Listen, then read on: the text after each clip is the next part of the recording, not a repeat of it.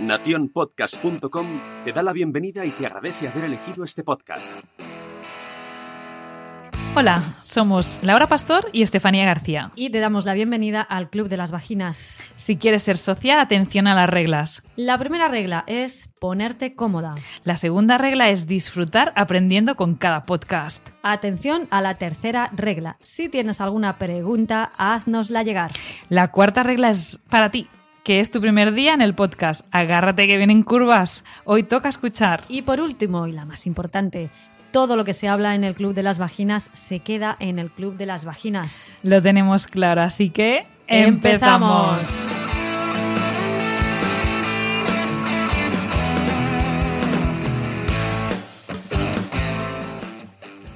La incontinencia urinaria afecta a millones de personas, principalmente a la mujer y algunos estudios estiman que en nuestro país, España, la incontinencia afecta a más de 2 millones de personas, de los cuales el 75% son mujeres.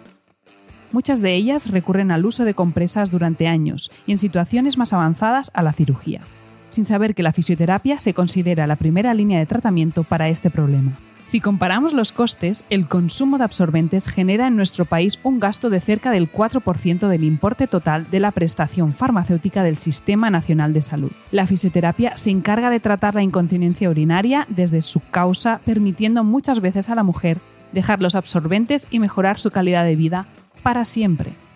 Hoy en el Club de las Vaginas hablamos de más fisioterapia y menos compresas. Yo me río fuerte y como no me coja contraída, me hace por las patas abajo y me chorrea.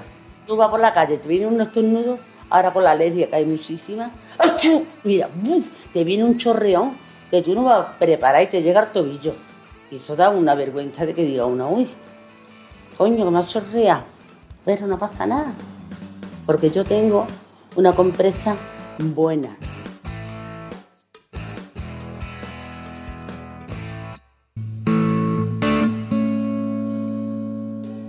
Hola Estefanía, ¿qué tal? Hola Laura, ¿qué tal mi fisioterapeuta? Pues muy bien, muy bien. Hoy tenemos un tema que, que nos toca muy de cerca. Pues sí. Tanto a nivel profesional como a nivel personal y creo que le va a ayudar a muchísima gente.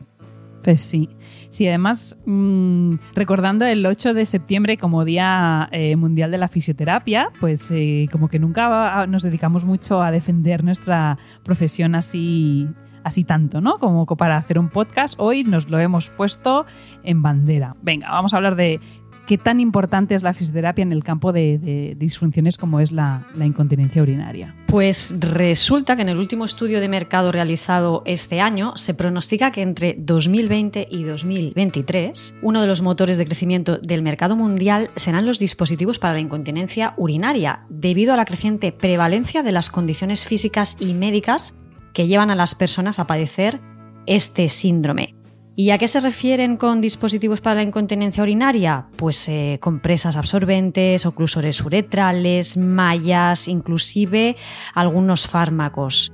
Tela marinera, ¿eh? se espera que el aumento de la prevalencia de enfermedades como la diabetes y la obesidad impulse la venta de productos destinados a la incontinencia urinaria y que sus precios, debido a la gran demanda, también aumenten, ¿cómo no? Eh, todo, todo un, un, negocio, un negocio cerrado. Y todo gira y continuará girando en torno a esta demanda. Los anuncios de compresas para la incontinencia urinaria cada vez están más presentes en nuestros días y las protagonistas de este tipo de publicidad ya no son mujeres maduritas, que va. A Concha Velasco la han sustituido eh, chicas de menos de 50 y menos de 40 años. Eh, ¿Te acuerdas de aquel anuncio de, de, aquella chica que se ponía una compresa para ir a bailar salsa?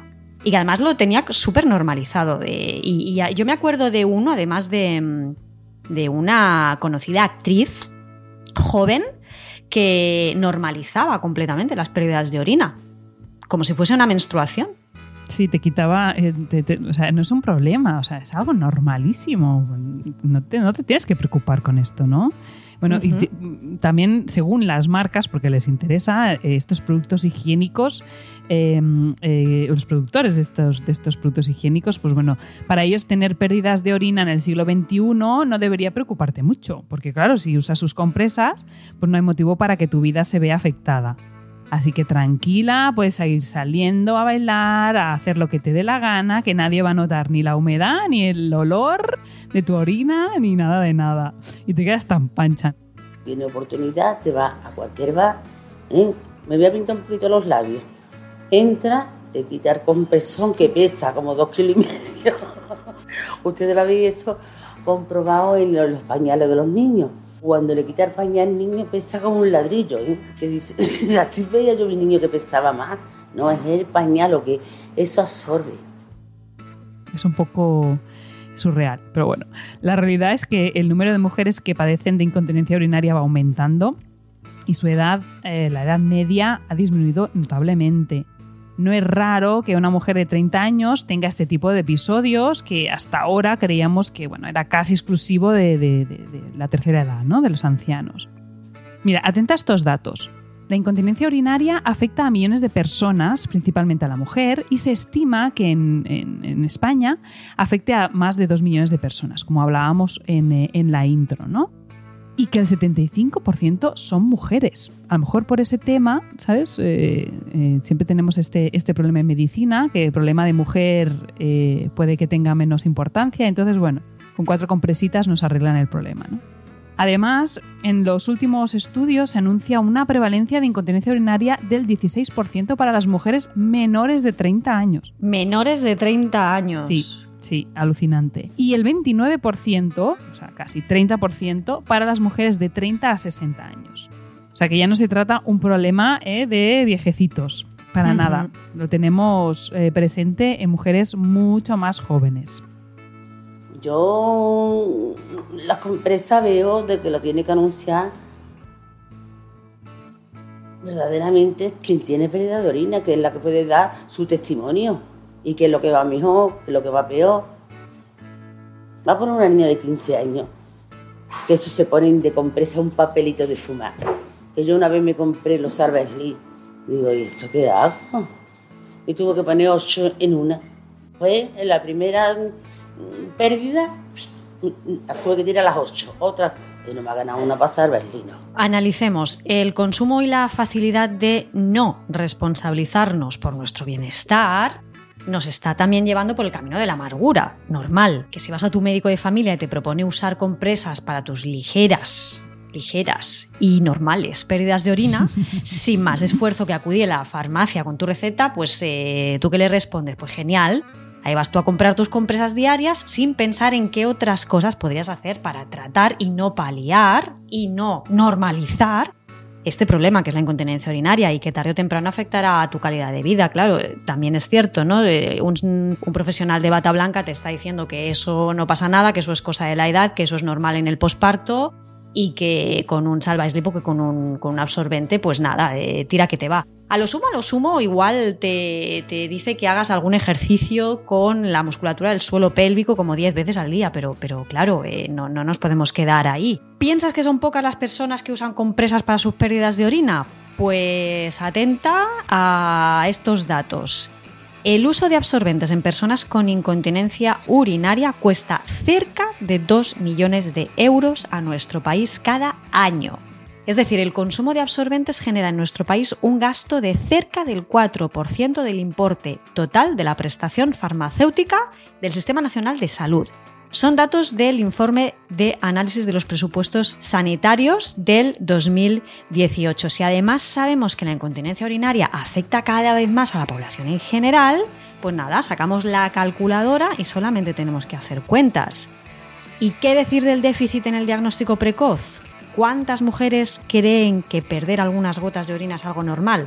Lo típico en la consulta. ¿Tienes pérdidas de orina? Respuesta más habitual, lo normal. Pues no, lo normal no. Sí, es, muy habitual. Bueno, a veces... Eh, y es que como que no lo echan en cuenta, ¿no? No, no es nada...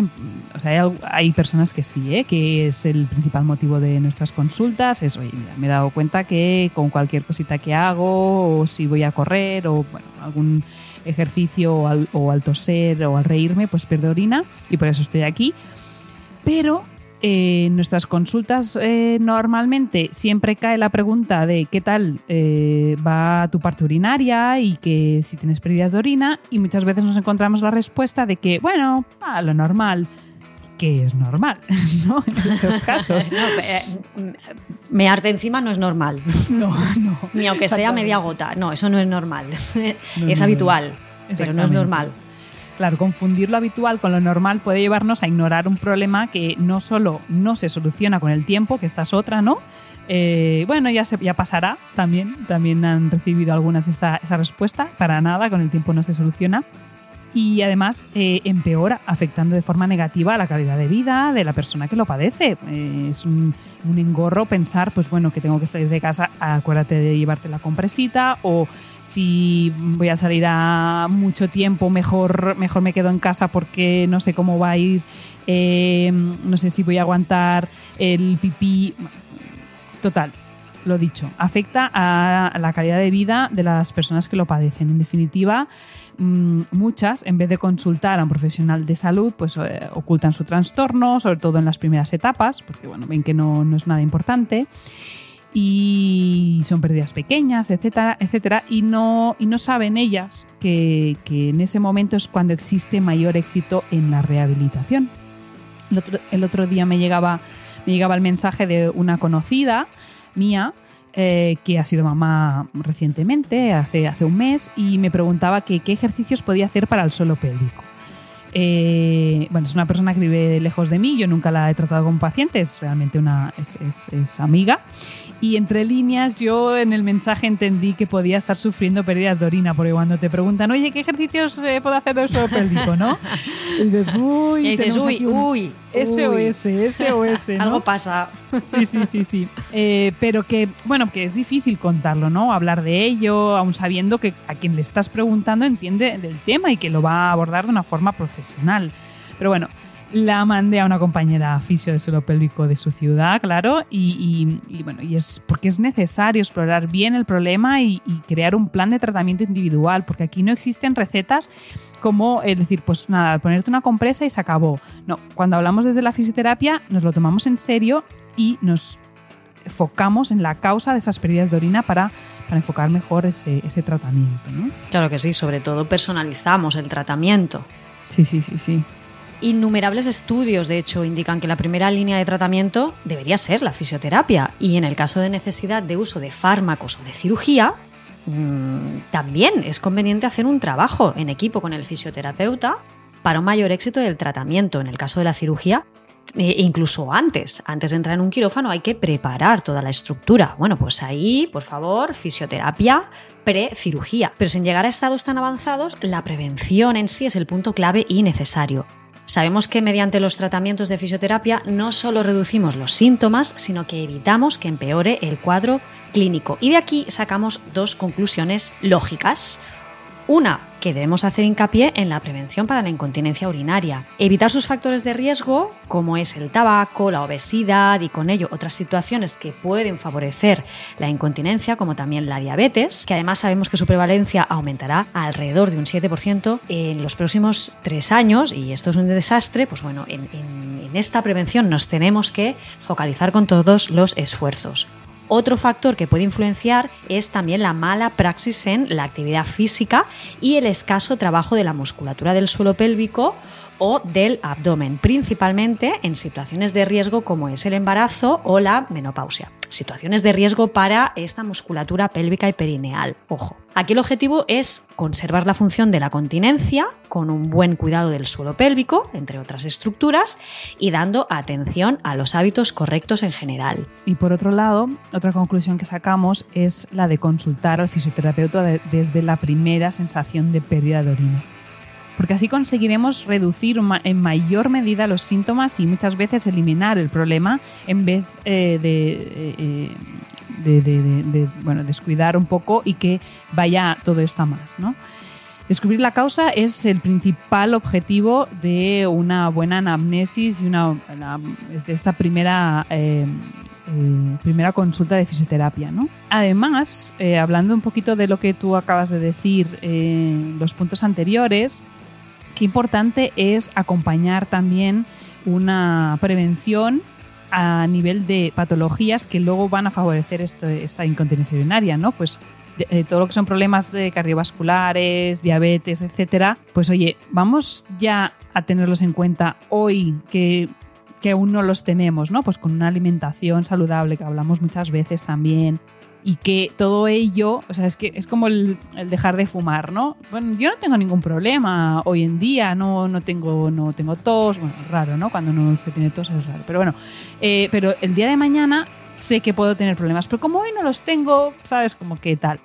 Con el suelo pélvico, con las pérdidas de orina, pasa lo mismo. Hay factores de riesgo y esos factores de riesgo están ahí por algo. Entonces, si sabemos que estamos en una situación fragilizada o que podemos eh, alterar la función del suelo pélvico, vamos a ponernos serios y trabajar para que eso no ocurra con la fisioterapia también nos ah, damos ahí un poquito a ver cuál será la causa. Y muchas veces encontramos que existe alguna, algún, pues, eh, oye, tu profesión, eh, tus hábitos alimentares, tu, ejercicio físico, hay algo que pueda no estar bien o inclusive una fase por pues, una, menopausia, el, embarazo, el posparto, un parto instrumentalizado, lo que sea, vamos a tener que darle la vuelta para dar respuesta a este síndrome, ¿no? Y bueno, eso, lo importante, la consulta del fisioterapeuta, pero a la primera pérdida, porque probablemente eso nos querrá decir que alguno de los, eh, de los puntos de, bueno, de los ítems que, deben haber para una buena continencia urinaria no se están cumpliendo. Así que nada, no, lo pienses más, nada de ponernos compresitas o, evitar o ir cambiando braguitas porque perdemos orina cuando tenemos a, disposición eh, profesionales como nosotros, como los fisioterapeutas que eh, os pueden ayudar, sea cuando sea si estás escuchando esto y hace 10 años que estás perdiendo orina, acude también al fisioterapeuta. Lo estamos haciendo de una manera pues lo más preventiva posible, pero si estás escuchando este, esta reunión y estás diciendo, jo, pues yo hace mucho tiempo que uso eh, compresas por las pérdidas de orina, que son pocas, pero oye, me fastidian, pues ya sabes, fisioterapeuta que te va a ayudar seguro.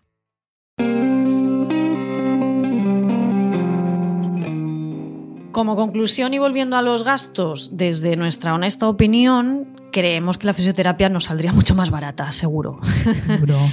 El gasto público dedicado al tratamiento paliativo de la incontinencia urinaria es exageradísimo si lo comparamos con el gasto que podría ser el de los tratamientos de fisioterapia, que además de reducir los síntomas y dejar de necesitar el uso de estos productos de higiene íntima que no son baratos, para nada y que muchísimas veces eh, incluso es la, es la propia usuaria la que se lo tiene que costear en su bolsillo. Eso te iba a decir. Claro, porque estamos hablando del gasto público, pero ¿cuántas mujeres no tienen que pagarse esos, esos cuidados, no? Claro, pues bueno, eh, si la fisioterapia eh, se posiciona como la primera estrategia, conseguiremos principalmente en estados iniciales que desaparezca totalmente, es que, que desaparezca totalmente el problema y a corto y a largo plazo. Es que son muchas las empresas que se frotan las manos con este tipo de estudios de mercado. Eh, y eso lo sabemos y eso lo tienes que saber tú y lo tenemos que saber todas, lo tiene que saber todo el mundo. Pero también somos muchos los fisioterapeutas con ganas de cambiar este mundo de paliativos y pasar a la acción. Para ello hace falta estar, hace falta informar y hace falta convencer a todos los que, a todos los que nos estáis escuchando que nuestras herramientas son incluso más válidas y con mejor coste que el uso de una compresa para la incontinencia urinaria. Así que reclamamos a todos, a todas nuestros compañeros y compañeras a que se animen a difundir tanto como sea posible nuestra labor. Tenemos estrategias súper poderosas. Pues Sí. Pues sí, y también un mensajito, no solo a nuestros compañeros y compañeras, sino a eh, de, fisioterapia, eh, sino compañeros de salud que, se encuentran con, mujeres que, refieren este tipo de problemas. Algunos eh, médicos que se dedican a la uroginecología ofrecen a sus pacientes como primera opción la cirugía. Bueno, es una opción eh, que ellos eh, han decidido que, es, que en esos casos pues será lo más conveniente, ¿ok? Pero que no se olviden de que la fisioterapia, tanto antes de, la cirugía como después de la cirugía, es súper importante. Es necesaria. No vale de nada que te operen si la causa que ha provocado esa incontinencia urinaria pues no se resuelve. Muchas veces nos acontece que esas mujeres al cabo de unos años vuelven a perder orina. ¿Y qué, va- qué vamos a hacer? ¿Volver a una cirugía? Las cirugías no es algo eh, pues eh, No es algo perenne, verdaderamente, No. cuando se, se interviene para colocar una, una malla, una TVT o se genera una tracción del tejido, al final esas mallas están ancladas en el, en, en el tejido, en el propio tejido, claro. que va a seguir debilitándose si no se establece una estrategia para prevenir el que, que esa incontinencia o ese descenso de vejiga, por ejemplo, ¿no? el prolapso también está muy relacionado con la incontinencia, que se vuelva otra vez a reproducir. Es que el trabajo funcional eh, tiene que estar presente siempre, tanto en la prevención como cuando ya tenemos una intervención más invasiva como es una cirugía. que tiene, implica muchísimos riesgos. Y tampoco vamos a estar haciendo cirugías ¿no? a, Claro. a la mínima de, de cambio. Bueno, pues yo creo que ha quedado claro, ¿no? Sí, muy clarito. Y además eso, pues eh, a lo mejor pues en relación a los costes es, es un mensaje un poco a nivel general, ¿no? Ostras, estamos haciendo un gasto público eh, extraordinario, ¿no? Como- Como la palabra lo dice, pero no se acuerdan de que la fisioterapia en pocas sesiones pueden resolver este problema y evitar estos, estos, estos costes. Para, en relación a, los que padecen eh, la- las pérdidas de orina, no solo van a evitar estos costes, sino que también van a, eh, se les va a devolver esa calidad de vida.